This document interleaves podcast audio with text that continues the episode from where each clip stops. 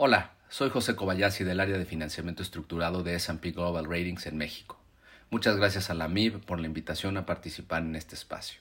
En los últimos 18 meses se han dado tres incumplimientos muy importantes entre las instituciones financieras no bancarias en México. Sin duda, hay preocupación entre los participantes del mercado con respecto a este sector, y es que las instituciones que incumplieron eran de las más grandes del país. Sin embargo, desde la perspectiva del área de financiamiento estructurado, quisiera resaltar que las transacciones estructuradas de estas emisoras se continúan pagando de acuerdo a sus términos y condiciones. Esto ha sido posible gracias a que dichos financiamientos cuentan con protección crediticia suficiente para soportar un grado importante de deterioro en los activos bursatilizados. En la mayoría de los casos, se cuenta con un administrador maestro y mecanismos de sustitución definidos al inicio de las transacciones. También se benefician de estructuras legales que han mostrado ser eficientes para aislar los activos titulizados del riesgo crediticio del emisor y que la cobranza se deposita directamente en las cuentas de los fideicomisos, lo cual mitiga el riesgo que nosotros llamamos de confusión. Dicho todo esto, también me gustaría señalar algunos riesgos que consideramos cuando estas situaciones se presentan.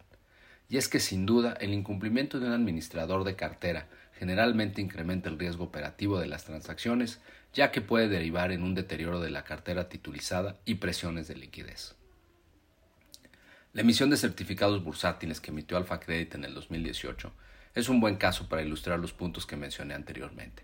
En julio del 2021, Alfa Holding, la casa matriz de Alfa Credit, incumplió con sus obligaciones de deuda y entró en un proceso de concurso mercantil.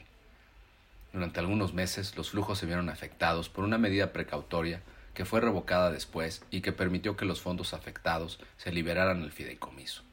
Estos eventos se vieron reflejados en la baja de los certificados de MXAA a MXW.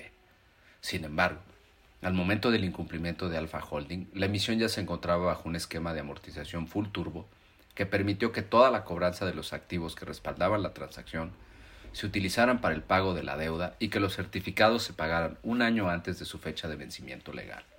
También, luego de la declaración del concurso mercantil de Alfa Holding, se inició el proceso de sustitución de Alfa Credit como administrador de los activos de la transacción por el administrador maestro, y esto redujo de manera importante la incertidumbre con respecto a los flujos titulizados durante el proceso de sustitución. Finalmente, la liberación de los recursos que habían sido sujetos de la medida precautoria son evidencia para nosotros de que la transferencia de los créditos a la transacción fue una venta verdadera.